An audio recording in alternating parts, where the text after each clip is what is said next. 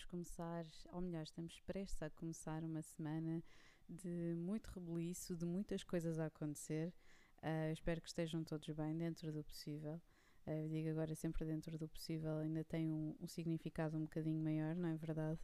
Um, esta semana vamos ter muitos episódios uh, e vou-vos já explicar porquê. Porque temos, uh, vamos ter aqui um, diga-se de passagem, muitos acontecimentos um, interessantes. Uh, vamos já começar pela Lua Azul, a nossa Blue Moon.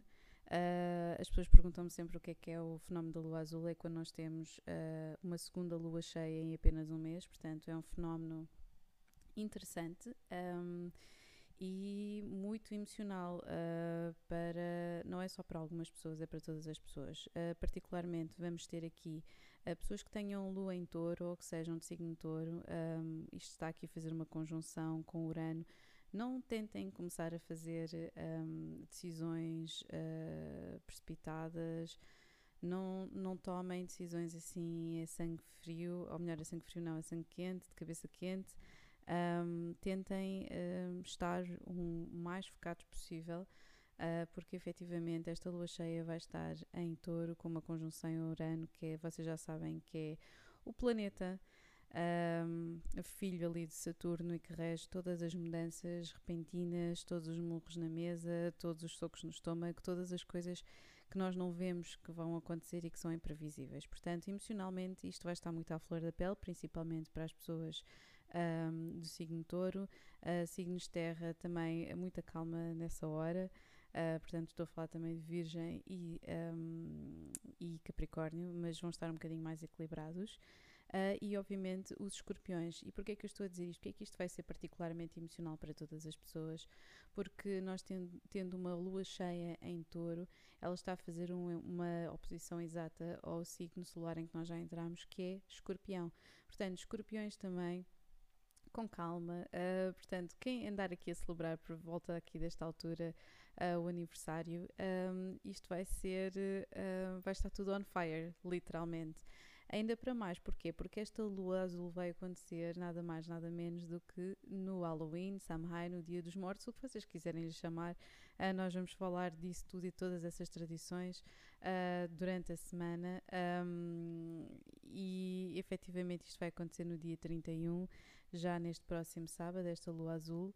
Uh, e por isso vamos ter muitas coisas para falar. Vamos, ter, vamos falar, obviamente, do dia 31, do que é que ele simboliza, quais as tradições que estão associadas, um, quais é que são as, as repercussões, obviamente, e o facto de haver esta, esta situação e este, este movimento, não é?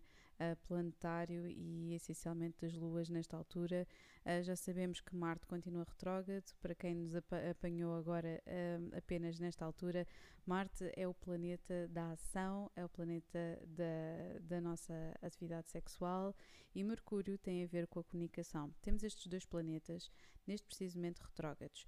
Uh, e é muito importante eu estar a falar isto agora porque vai haver, vocês vão começar a ver aqui uma evolução emocional, vocês vai haver aqui uma situação de efetivamente morrer na mesa, não precisam é de partir a casa toda, ok? Um, seja com quem for, dentro de casa, fora de casa, vai haver aqui um momento eureka uh, de vocês explodirem e pensarem: ahá, uh, eu não quero isto, eu acima de tudo posso querer isto, mas eu não quero isto. Uh, e efetivamente vão começar a desbloquear-se determinado tipo de, um, de nós que estavam feitos. E isto um, vai haver aqui este crescendo emocional. E este crescendo emocional depois vai desaguar efetivamente no desbloquear uh, dos trânsitos retrógrados de ambos, uh, de, deste, destes dois planetas, tanto Marte como Mercúrio. Mercúrio levanta logo o cerco no dia 3 de novembro, portanto deixa de estar suspenso, a comunicação deixa de estar bloqueada uh, e um, vai entrar em direto no signo escorpião, portanto vai haver aqui uma relação muito interessante com com este facto e com, uh, sem dúvida, com as eleições nos Estados Unidos. Eu também terei outro uh, episódio, mas será para a próxima semana, a falar exatamente sobre isso. Um, mais coisas que eu vos queria dizer. Ah, e Marte vai deixar de estar retrógrado, que é o planeta da ação, no dia 13 de novembro.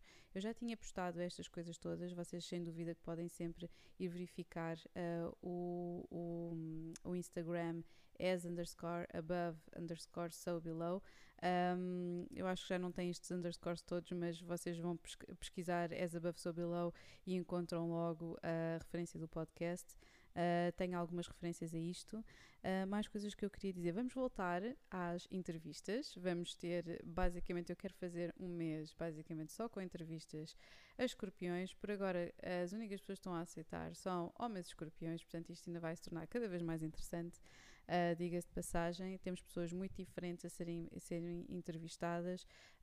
Um, Pode-se dizer porque é que eu estou a dizer que só são homens de escorpião que estão a aceitar e que vai ser interessante Porquê? Porque pode-se dizer que os homens escorpião têm e sempre tiveram uma influência muito grande em termos uh, artísticos e na minha vida pessoal, portanto, uh, vai ser interessante um, entrevistar homens escorpião.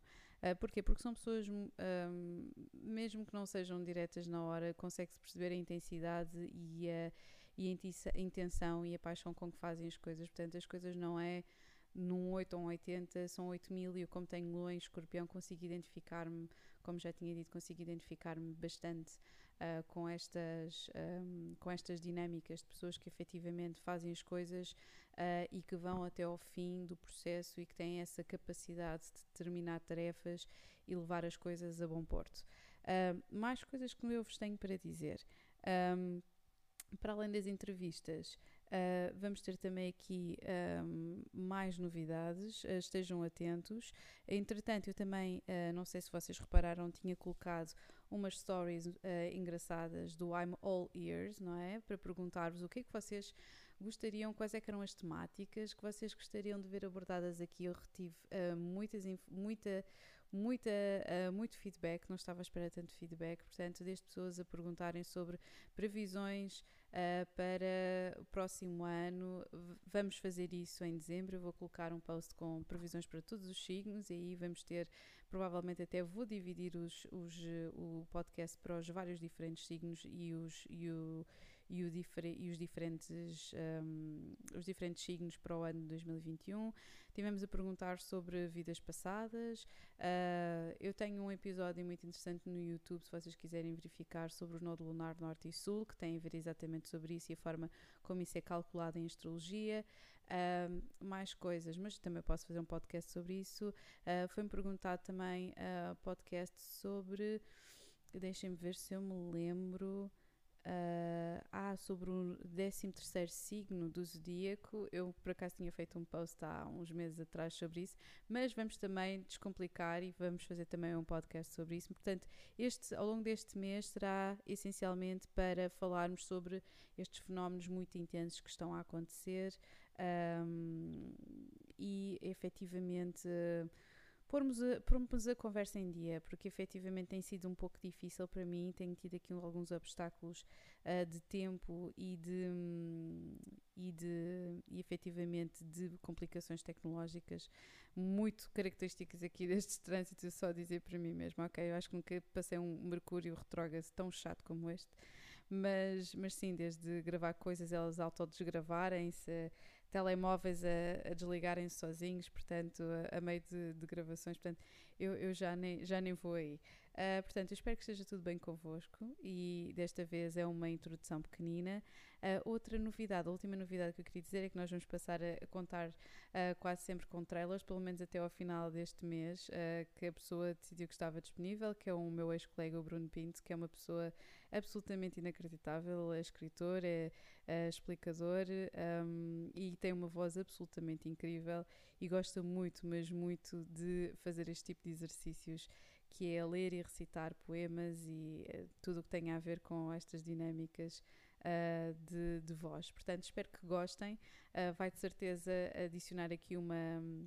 Sem dúvida, uma dinâmica interessante e vamos ter aqui anúncios aos episódios, o que vai ser cada vez mais delicioso. Agora sim, um grande beijinho, bom início de semana.